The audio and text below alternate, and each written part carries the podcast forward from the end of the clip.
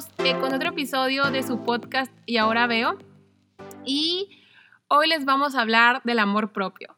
Justo antes de grabar estábamos hablando Diana y yo que allá hay como miles de libros, videos, podcast, episodios del tema de amor propio, que sí que íbamos, que les queríamos transmitir diferente. Y bueno, les vamos a, a contar y hablar del amor propio como desde una manera muy personal para generar empatía con ustedes y para ver si se sienten identificados con los que les contamos. Porque, por ejemplo, en mi caso yo he visto, o así es un poco de mi historia, como que muchas cosas de que me bombardeaban con el tema de amor propio y amor propio, pero desde hace años, yo creo que desde hace más de 5 o 6 años, pero mi pregunta era, sí, pero ¿cómo me amo? O sea, ¿cómo genero ese amor propio? Y también hablando con Diana decía, bueno, la verdad es que yo no tuve ese, ese problema, ¿no? Diana me comentaba ahorita pero digo, ahorita que nos cuente ya bien su historia. Pero, por ejemplo, yo sí, o sea, yo sí siento que, que fue un problema como que grande en mí y hacía cosas que ni, ni las relacionaba con que era falta de amor propio, ¿no? Y de aceptación. Entonces, por eso les queremos platicar de eso, de eso hoy. Ese es nuestro tema y esperamos que, que les guste mucho y que se vayan con algo nuevo después de escucharnos. Y bueno, eh, voy a empezar tantito con mi historia. Este, yo soy la cuarta hermana, tengo tres hermanos que son más grandes que yo, pero bastante, o sea, el más chico de, de los tres me lleva 10 años, yo fui un super pilón. Y en mi casa siempre es carrilla pesada, sí, o sea, son chistes pesados de, entre mis hermanos y yo. Pero de chica me tocó vivir como que bromas así, este, un poco, un poco hirientes, por así decirlo. Pero no quiero decir esto que odio a mis hermanos, al contrario, los amo y los adoro y son lo mejor que me pudo haber pasado en la vida. Solamente que como que como yo de niña estaba muy chica a comparación de ellos, como que a lo mejor mi niña interior o mi niña no sentía, o yo como niña no sentía, no diferenciaba entre la broma y, el, y la verdad, ¿no? Entonces yo me acuerdo que mi hermano me llegaba a cantar la, la, canción de Molotov, la de, la de cerdo, ¿no? sí, me acuerdo de eso.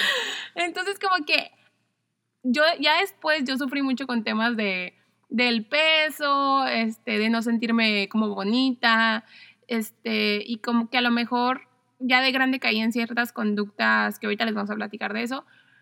Y mi hermana, por ejemplo, mi hermana también era medio pesada conmigo. Y ya después, cuando yo empecé a ir al psicólogo y así, digo, no estaba traumada ni nada, simplemente como que en la adolescencia vas al psicólogo y empiezas a escarbar ahí en cosas tuyas me llegó un momento de que conecté todo y dije, bueno, a lo mejor me siento así porque en mi misma casa pues eran bien bromistas con eso y yo no supe diferenciar como de niña qué si era verdad y qué si era mentira, porque mis hermanos ahorita son mis, o sea, sí lo puedo decir, mis mayores fans. Siempre al contrario, o sea, jamás me han hecho sentir mal y siempre es como que tú puedes lograr todo y tú, y te admiramos y todo eso. Entonces era más como que, pues ellos están en la adolescencia y bromeamos entre nosotros. Y pues yo creo que de ahí empecé a buscar ese amor propio y esa aceptación en mí misma, porque por ejemplo, en, el caso de mis papás, yo nunca recibí como que una crítica de ellos que no fuera para bien. Nunca, nunca fueron agresivos con la manera que se dirigían conmigo. Al contrario, también eran, han sido mis mayores fans, por así decirlo, de que tú puedes, mija, este, échale ganas, de así, ¿no? Entonces como que empecé, empecé a preguntarme a mí misma como que de dónde viene esta falta de amor propio, ¿no? Entonces, ¿por qué a veces me siento que, que no merezco, que no valgo, o, me, o sentía, perdón, que no merecía, que no valía? Y me acuerdo que que yo estaba, era cuando ya me había ido, había ido a vivir fuera de México, me fui y estaba, y estaba sola en un país extraño. Entonces como que dije, bueno, quiero, quiero empezar a, a, trabajar en mí. Y como que buscaba libros de autoestima, pero no encontraba ninguno así que neta me, me cambiara algo, me llenara algo, hasta que di con un libro que se llama La vida te ama, que ya les hemos contado anteriormente en otros episodios de, de ese, de ese libro. Y a lo mejor este libro no era concretamente de amor propio, pero sí era un libro de entender que la vida te ama, ¿no? Y la vida, llámese Dios, universo, como se sientan más, más este, cómodos con el término, pero así lo maneja Luis Hay, que es la autora. Eh, la vida te ama, punto, no hay más. Y si tú partes de que la vida te ama, todo lo que se está generando en, alrededor de ti es una aceptación del mundo de la vida hacia ti, ¿no? Bueno o malo.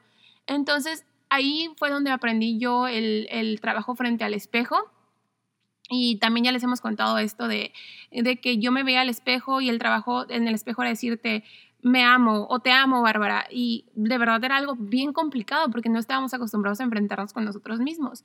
Y eso les hablo, quiero ser muy reiterativa, de, de, que yo venía de un hogar lleno de amor. Entonces, ¿qué era lo que a mí me faltaba? Pues Y bueno, era esto, ¿no? Que crecí con creencias negativas hacia mí, indirectamente, o sea, no, no con afán de quererme herir de niña, pero ahora a lo mejor alguien que nos está escuchando pudo haber vivido en un, o haber crecido en un hogar hostil y por eso mismo está luchando con su amor propio.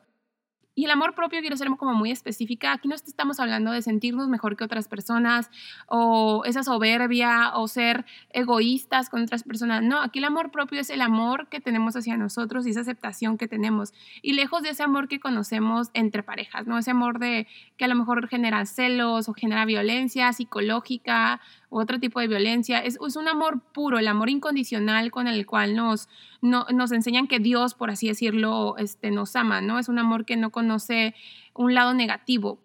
Y por eso es, ese libro que les comento llenó mucho en mí porque entendí que la vida me amaba y que si la vida me amaba, pues yo tenía permiso también de amarme, ¿no? Y bueno, eso ha sido poquito de, de mi camino. Sí, justo de lo que decía Bárbara de pues cuando somos niños, yo para este episodio he estado leyendo estos días el libro de La Maestría del Amor de Don Miguel Ruiz, que es el autor de Los Cuatro Acuerdos. Y él explica que, por ejemplo, cuando somos niños a los tres años, estamos llenos de amor puro, pues, amor puro y felicidad. Y ni siquiera podemos filtrar como que aquello que los adultos ven como que es bueno, que es malo. Entonces, prácticamente es pues, no sé, somos amor, por eso somos tan divertidos y jugamos todo el tiempo. Entonces dice que nuestras imágenes que tenemos de nosotros mismos y del mundo empieza a cambiar hasta que pues nos relacionamos con el mundo exterior. Y también tiene mucho que ver pues la protección de los padres, que a veces nos regañan, pero lo hacen con la mejor intención. Entonces, si un niño está feliz y nosotros estamos felices haciendo algo y luego nos castigan porque nos salimos de la casa al parque nosotros lo veíamos como, pues estoy jugando, ¿no? Y te regañan tus papás y luego ya empieza como a tu mente a, a filtrarse algo de, pues, de que estoy haciendo algo mal, o sea, que hice mal y son los reproches internos que tenemos. Entonces dice que ya cuando empezamos a tener esas conexiones, pues ya en la adolescencia tenemos muchos como estigmas o creencias y que es por eso que pues luego es aún más difícil esta etapa de nuestra vida. Y ese ser que éramos de amor, pues ya después, cuando vamos creciendo, ya no lo somos, sentimos que el mundo pues nos rechaza, ¿no? Nos castigan, nos regañan, o sea, a lo mejor es para algo de la escuela, son calificaciones, pero son cosas que pues de niño uno no entiende. Entonces, desde ahí, inconscientemente, aunque nuestros papás no lo quieran hacer y le pasó lo mismo a ellos con sus papás, y pues probablemente nosotros inconscientemente lo vamos a hacer con nuestros hijos, pues eso va haciendo que, que el amor que nos tenemos a nosotros mismos vaya bajando poquito a poquito porque pues yo nunca voy a poder ser la persona que mi papá quiere que sea o que mi mamá quiere que sea, porque son diferentes expectativas. Y pues eso nos va disminuyendo ese amor puro que teníamos o esa aceptación que teníamos de nosotros mismos. Entonces, lo que yo le decía a Bárbara, pues de mi caso, es que yo nunca me sentí limitada en mi niñez. También fue muy bonita mi infancia, es algo que les agradezco mucho. Y, pero yo sé que en la adolescencia, por X o Y razón que no recuerdo, empecé a tener inseguridades, o sea, sobre todo cuando estaba en la secundaria. Y pues eso también se reflejaba, no sé, a lo mejor en mi cuerpo, porque sí me acuerdo que mi papá me decía mucho que tenía la espalda como encorvada. Entonces en una ocasión recuerdo que trajeron a un doctor que relacionaba mucho esto de las emociones, ¿no? Con tu salud física. Y otra vez salió el tema de esto, pues de que yo estaba encorvada. Entonces el señor me dice de que te amas, entonces ponte derecha, ponte recta. Y, o sea, yo estaba muy chica, como que no entendía bien, como que se me hacía una pregunta muy fuerte, ¿te amas? Pero después de eso, en vez de que mi papá me estuviera regañando o insistiendo, pues de tener la espalda derecha, lo único que me preguntaba es, ¿te amas? Entonces eso como de la importancia de que yo solita, de que yo, Diana, me quisiera a mí misma, desde la secundaria, es algo que me han estado pues enseñando en mi casa. No exactamente cómo hacerlo, pero sí esa mentalidad. Y pues ya ahorita más grande, mis veintitantos años, casi treinta, ya que he leído más libros de esto, más autores, o sea, me he dado cuenta que obviamente ciertas acciones eh, o comportamientos que he tenido pues vienen del no amor que me tenía hacia mí misma, pero no como una forma de no aceptarme, sino a lo mejor cuando llegué a tener comportamientos no sanos hacia mis exparejas, hacia mis relaciones con los demás, es por la falta de amor propio que de una forma se reflejaba en mí. Y ya porque ya de más grande nunca me sentí como, ay, pues no sé, me siento fea o no me quiero por esto, inseguridades con mi cuerpo, o sea, no, al contrario, yo creo que me he sentido bastante bien con eso, pero pues es esta forma, ¿no? En la que yo creo que yo, Diana, lo demostraba. O sea, sí las inseguridades interiores o la timidez que tenía, pues cómo la reflejaba de otras formas que no eran sanas en mi vida. Sí, y la verdad es que el condicionamiento que nos hacen este, nuestros padres de familia, nuestras madres, o, eh, viene también de la herencia que ellos, que ellos vivieron, ¿no? Y de las mías inseguridades que también les, les inculcaron a ellos, porque nosotros también este, de niños o de niñas admirábamos o bueno, seguimos admirando, ¿no? Pero admirábamos así sin cuestionar a nuestros papás y a nuestras mamás. Eh, creíamos que lo que era o decían era como que ellos eran perfectos y nunca se podían equivocar. Y ya de grandes nos damos cuenta de que, oye, mi papá sí se equivoca, mi mamá sí se equivoca. Entonces, pero como nos condicionaron de chiquitos o de niños, no íbamos nunca a cuestionar lo que nos estaban diciendo porque para nosotros era ley, ¿no? Por así decirlo. Y, también por eso vienen muchos condicionamientos o muchos paradigmas que podemos romper ya de grandes y decir, bueno, te amo mamá, pero la verdad es que eh, yo tengo que entender que ciertas conductas que tú tenías vienen de, de esa falta de amor propio que tú tenías y se están proyectando en mí, ¿no? Y digo, y eso no quiere decir que no amemos a nuestros papás. Como les comentaba, yo a mis hermanos sé que me hacían bullying de chiquita, pero los amo y los adoro. Y hasta, hasta llegas a perdonar, ¿no? Decir, bueno, es que ellos no, no lo hacían con la intención de como que ponernos límites por ser malos o malas, sino o de, no sé, hacernos una broma o algo así. Ellos lo hacían pues porque son seres humanos y aquí estamos todos para aprender, ¿no? Y la verdad, ahorita que Diana me, me, contó el ejemplo de te amas, yo, o sea, no la pensé dos veces y ya estaba derecha, porque sí es cierto, o sea, eh, estar, hasta hay, hay estudios todo eso de que tienes que estar derecha y cómo le beneficia a tu cuerpo, pero son esos micro detalles que no nos damos cuenta y estamos, y en esos micro detalles, ¿te das amor propio o no te das amor propio? Entonces, se me hace muy padre la frase y la, hasta la puedes aplicar o ya la voy a empezar a aplicar yo saliendo de aquí de si tengo una conducta nociva, a lo mejor me voy a preguntar, a ver, ¿te amas? Y ya, este, en eso ya rediriges, rediriges tu, tu acción, ¿no? Y, por ejemplo, el amor propio, ahorita que mencionas lo de las exparejas o las relaciones, es súper mega importante. ¿Por qué? Porque ya saben que mi frase favorita es, este, como es adentro, es afuera. Entonces, ya se está riendo de mí. Pero em, la verdad es que si nosotros no nos tenemos amor propio, ¿cómo vamos a esperar que una persona nos ame a nosotros mismos incondicionalmente? Ah, y eso no quiere decir el amor propio que, ay, es que no me siento bonita, entonces ¿cómo me va a amar alguien? Yo creo que el amor propio va mucho más allá de sentirnos bonitos o no, porque yo conozco muchas mujeres que se sienten muy bonitas, pero tienen conductas muy nocivas para su amor propio, por así decirlo. Entonces, ¿qué pasa con las relaciones de pareja? Yo tengo una amiga, por ejemplo, yo creo que todas tenemos ese tipo de amigas o hasta nosotros hemos sido ese tipo de amigas, ¿no? Donde todas las semanas nos peleamos con el novio, todas las semanas, o a lo mejor con una pareja que no está, este, que no es la mejor pareja para nosotros, ¿no? En ese momento. Y es un, un, llorar y llorar y llorar y un desgaste de energía, pero ahí sigues, ¿no? Ahí sigues y son las mismas conductas disfrazadas de otra manera, pero ahí sigues y es que te pones miles de pretextos de que es que, por ejemplo, la típica, ¿no? De que es que no quiere poner una foto en sus redes sociales conmigo y para mí sí es importante.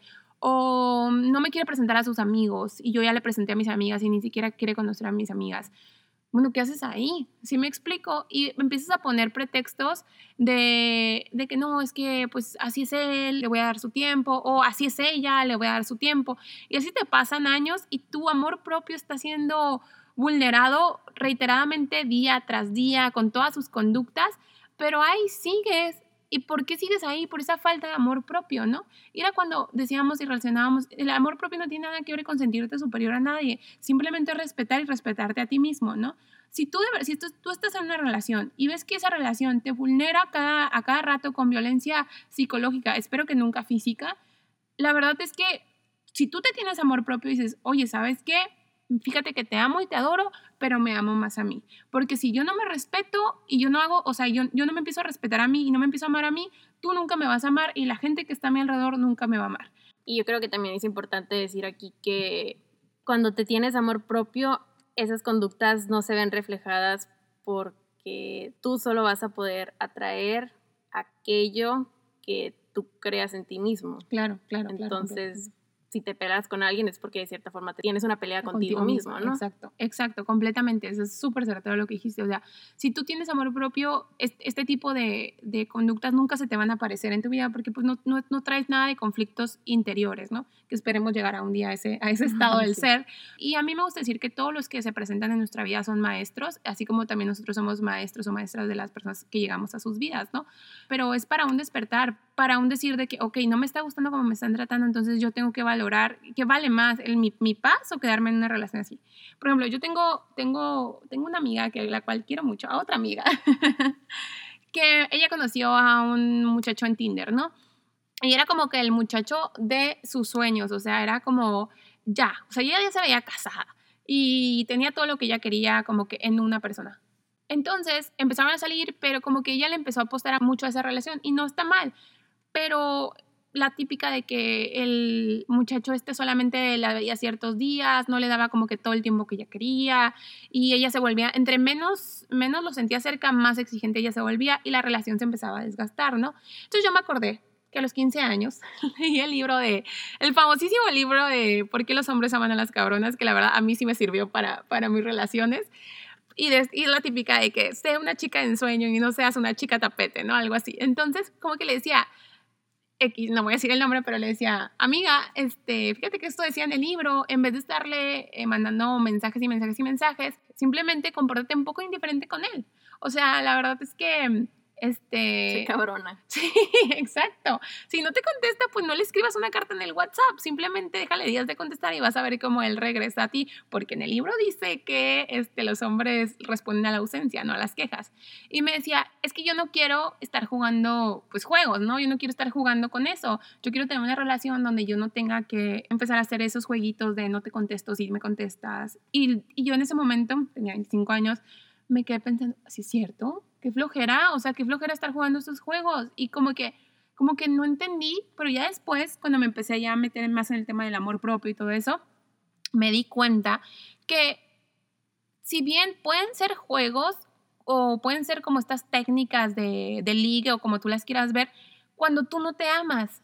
Porque si tú te amaras, esas conductas que te vienen en el libro las haces sin esfuerzo, las haces así como por naturaleza. Ni siquiera tendrías que leer el libro de los hombres aman las cabronas para hacer eso.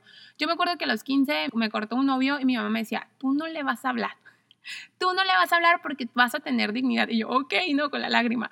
Y el niño este me buscó dos días después, ¿no? Yo no le hablé y él quería regresar, hizo todo para que regresamos, esa es otra historia. Pero lo que voy es, esas enseñanzas que venían en el libro, mi mamá es así, entonces como que a mí me hacían mucho sentido, ¿no? Y es eso, porque, por ejemplo, el libro dice de que ten actividades para ti misma, que esa relación no sea como tu único por lo que estás centrada en esa relación, ¿no? Dándole vueltas a esa relación, de, que tu mundo no, no gira alrededor de esa persona, porque tú tienes, tú eres una persona también completa y tienes aspiraciones, tienes, tienes sueños, tienes actividades, tienes un trabajo, eres una persona sumamente feliz y pues también tienes tus cosas, ¿no? Entonces, ¿qué pasa cuando nos metemos en una relación y la hacemos prioridad en todo? Pues se vuelve desgastante porque nos volvemos tan exigentes en esa relación. Pero otra vez, si tuviéramos amor propio y de verdad nos amáramos, ni soportaríamos una relación que no nos da lo que queremos y ni estuviéramos exigiendo un tiempo que nos tenemos que dar a nosotros mismos. Sí, ni siquiera nos rechazaríamos nosotros a nosotros mismos. Exacto, exacto. Y de verdad, cuando la frase esta que les digo de que como es adentro es afuera es ley, si nosotros nos amamos profundamente, completamente y nos aceptamos, todo nuestro alrededor nos va a amar y nos va a aceptar. Entonces, bueno, eso es como que en, el tema de las relaciones que me gusta mucho poner estos ejemplos y, aplicarlos a nosotros mismos. Y otra cosa que también yo creo que es muy importante de hablar del tema del amor propio, que ni siquiera nos damos cuenta, es que esta pregunta que, nos, que, hacía, que le hacía em, el papá de Diana, Diana, ¿te amas? Yo creo que no las debemos de hacer, como les dije ahorita, en todo momento. Por ejemplo, si queremos cumplir con nuestra dieta, ¿no? Em, y estamos a punto de, romperla, es como preguntarnos, ¿te amas?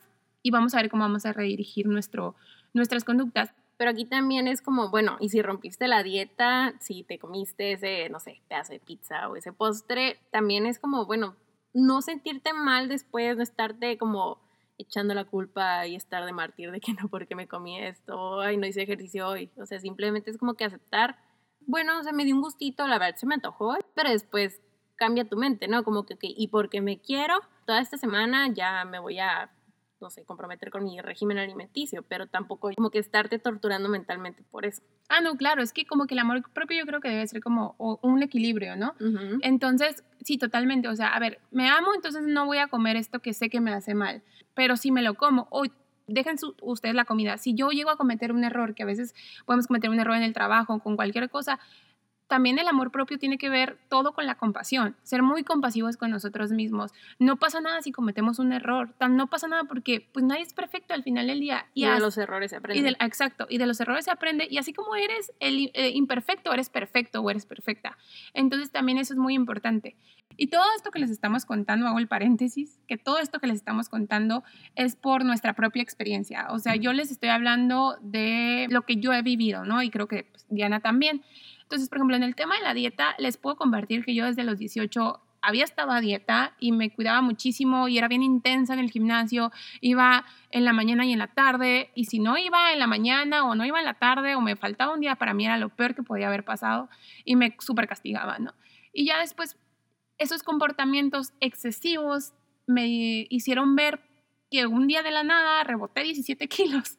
Entonces, porque no hay ese equilibrio, ¿no? entre las cosas pero también es por esa falta de equilibrio que tenemos entre nosotros, ¿no? Si yo hubiera tenido amor propio, hubiera sabido respetar mi cuerpo, que es lo que estoy aprendiendo ahorita. A lo que quiero llegar es que, por ejemplo, ahorita sigo siendo muy disciplinada con el tema del ejercicio, pero ya tengo una semana que no he hecho ejercicio. Y como que si me pongo a pensar que si hubiera sido otro tiempo yo hubiera estado súper enojada conmigo misma, pero ahorita he sido muy compasiva de que si mi cuerpo no quiere ahorita, pues no pasa nada, ¿no? O sea, tengo todo el año entregándolo todo y dejándolo todo en el gimnasio ahorita con mis ejercicios en casa, pero ahorita no pasa nada una semana, ¿no?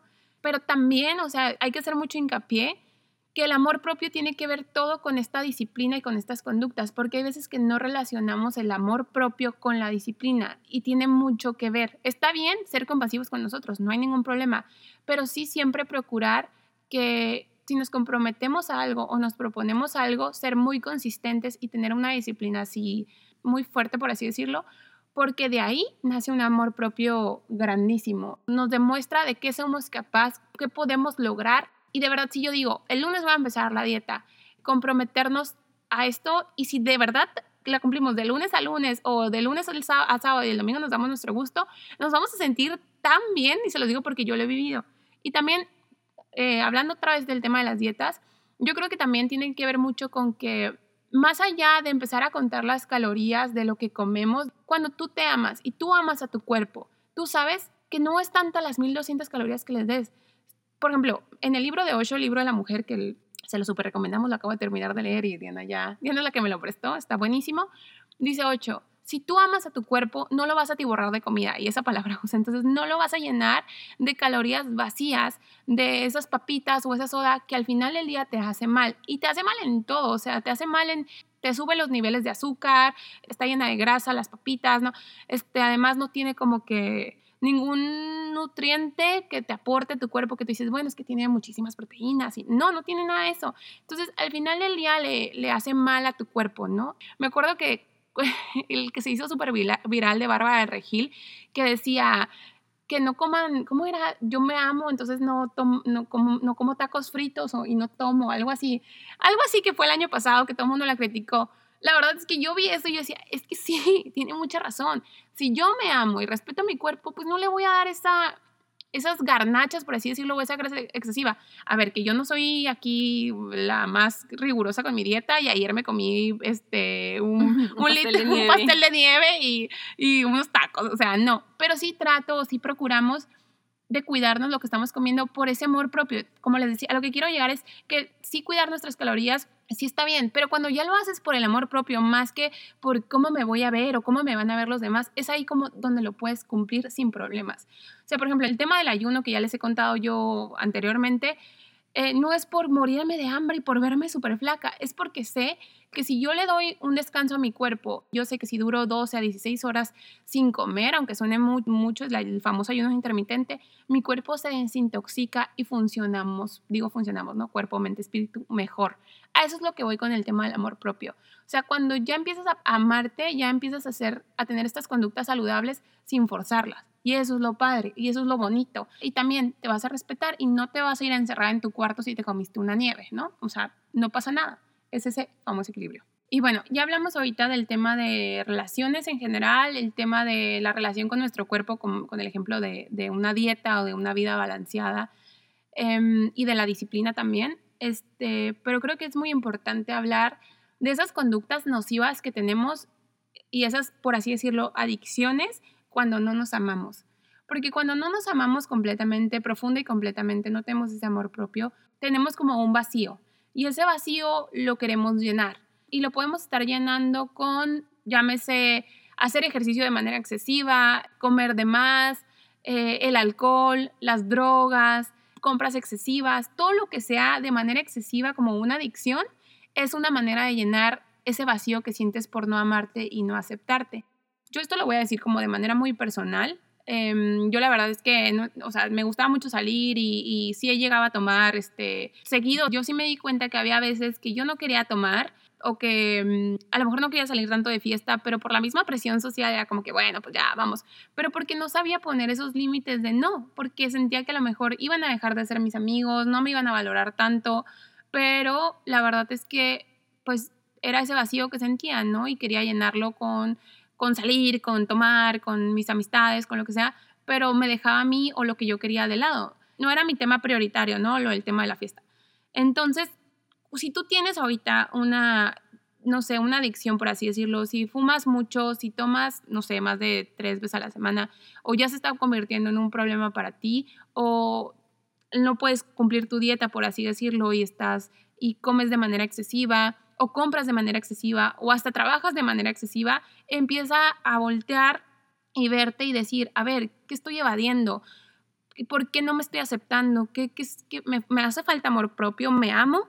para que te empiece a contestar tu mismo subconsciente por dónde irte, por dónde manejar ese tipo de adicciones, porque al final del día vienen de una no aceptación y de un no amor propio. Esto no estoy diciendo que si tú te tomas una copa de vino o dos, eso no quiere decir que no te ames, o que si ayer fuiste al cine y te comiste el combo nachos, pues tampoco quiere decir que no te ames, simplemente pues te querías dar un gusto. Cuando ya se convierte en un exceso y cuando tú internamente sabes que eso no te está dejando nada bueno o que ya lo estás sintiendo, ya algo dentro de ti te dice que algo no está bien, ¿no? Entonces no nos sigamos llenando esos vacíos ni evadiendo el hecho que tenemos que hacer un trabajo con nosotros mismos para generar ese amor propio, porque si no siempre vamos a estar en este círculo vicioso, ¿no?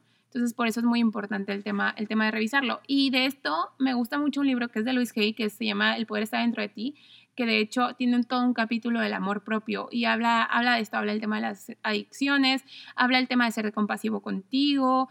También me gusta que, que nos dice que no, no nos imaginemos los peores escenarios, como lo que estamos hablando del miedo en el episodio pasado de a ver, tú solito te estás haciendo como ideas en tu cabeza y te estás infundiendo muchísimo miedo y no está pasando nada. Sé no seas así contigo mismo. Date amor propio de una manera que no te estés asustando tú solito, por así decirlo.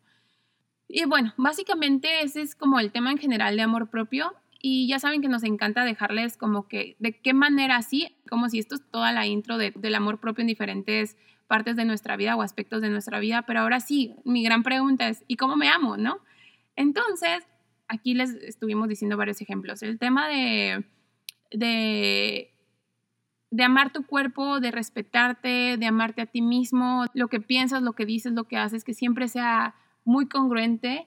También está escuchando un episodio de un podcast que se llama Manifestation Babe, la que lo hace la pueden buscar en Instagram, que habla mucho de la integridad, o sea, cuando tú eres íntegro en los pensamientos y en tus acciones, de que dices, ah, bueno, voy a hacer, este, ahorita me voy a sentar a leer, y pasan siete horas y todavía no te sientas a leer entonces, como que tú solito te estás autosaboteando, eso también es una manera de no amarte. Entonces, ¿qué, ¿cómo le puedes hacer? Empezar a cumplir esas pequeñas tareas que te pones de decir, bueno, ahorita que regresemos todos de la contingencia, ya podemos ir al gimnasio, decir, bueno, voy a entrar al gimnasio y de verdad cumplir y sí ir, porque es una conducta buena para ti. Otra cosa que me gusta mucho para podernos amar es el trabajo del espejo. Pero, ¿qué te puedes decir? No sé si han escuchado el, tema del oponopono, que es lo siento, perdóname, te amo, gracias. Entonces te lo puedes decir a ti misma o a ti mismo todos los días en la mañana que te despiertes.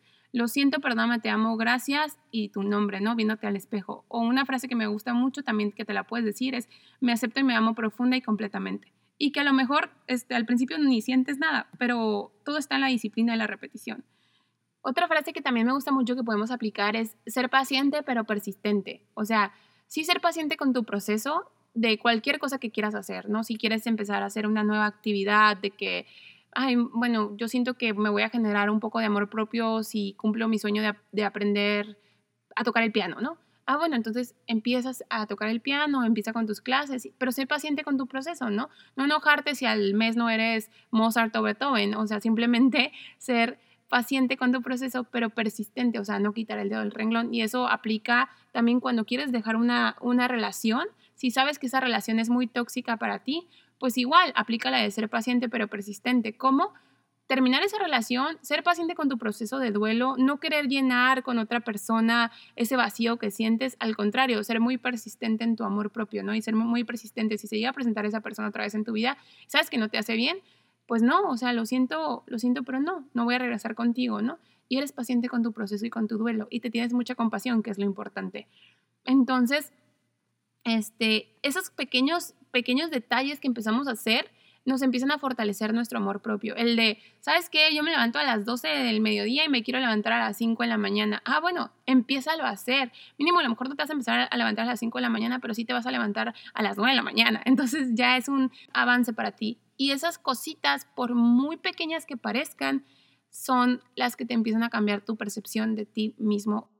Y bueno, también cuando nos amamos a nosotros mismos y somos compasivos con nosotros mismos, somos con los demás. Yo nunca, no he conocido a una persona que se ame y se acepte y por lo tanto tenga una seguridad en sí misma y sea grosero con alguien o grosera con alguien o sea poco compasiva con otra persona. Es más, cuando nos amamos a nosotros mismos, somos mucho mejores personas con nuestro entorno, no y no solo con, nuestras, con las personas que nos rodean, sino también con la misma tierra, con el mismo planeta. Empezamos a ser más conscientes de la basura que tiramos, empezamos a cuidar nuestro medio ambiente, empezamos a ser hasta más conscientes si vamos, podemos ir hasta eh, empezar a plantar árboles, empezamos a ser más conscientes con nuestro entorno, porque como nos amamos, amamos lo que nos rodea y pues lo que nos rodea es este conjunto de cosas, de personas, de situaciones. Esos son como los pequeños consejos que les podemos dar, pero ya saben que en, nuestro Instagram les vamos a poner eh, más consejos, frases motivadoras y todo lo que hay respecto al amor propio. Y para terminar, a mí me gustaría leerles una frase muy bonita que está en el libro de Maestría del Amor, que dice, solo es posible ser feliz cuando el amor emana de ti, cuando sientes un amor incondicional por ti mismo y te entregas por completo ese amor. Cuando actúas de este modo, dejas de resistirte a la vida, dejas de rechazarte a ti mismo. Sencillamente aceptas quién eres y a todas las personas tal como son. Tienes derecho a amar, a sonreír, a ser feliz, a compartir tu amor y a no tener miedo de recibirlo. Y bueno, esto es todo por hoy. Es todo lo que les venimos a contar del amor propio. Ya solo para recordarles que se amen mucho, de verdad deseen mucho amor incondicional. Amen a su prójimo, amen a las personas que los rodean sean compasivos con ustedes y con los demás y amen mucho a esta tierra que tanto nos hace falta amarla incondicionalmente también. Nos escuchamos el próximo martes. Ya saben que nos pueden seguir en nuestro Instagram. Y yo soy Bárbara Pacheco. Yo soy Diana Arellano. Les mandamos mucho amor y mucha luz. Nos vemos.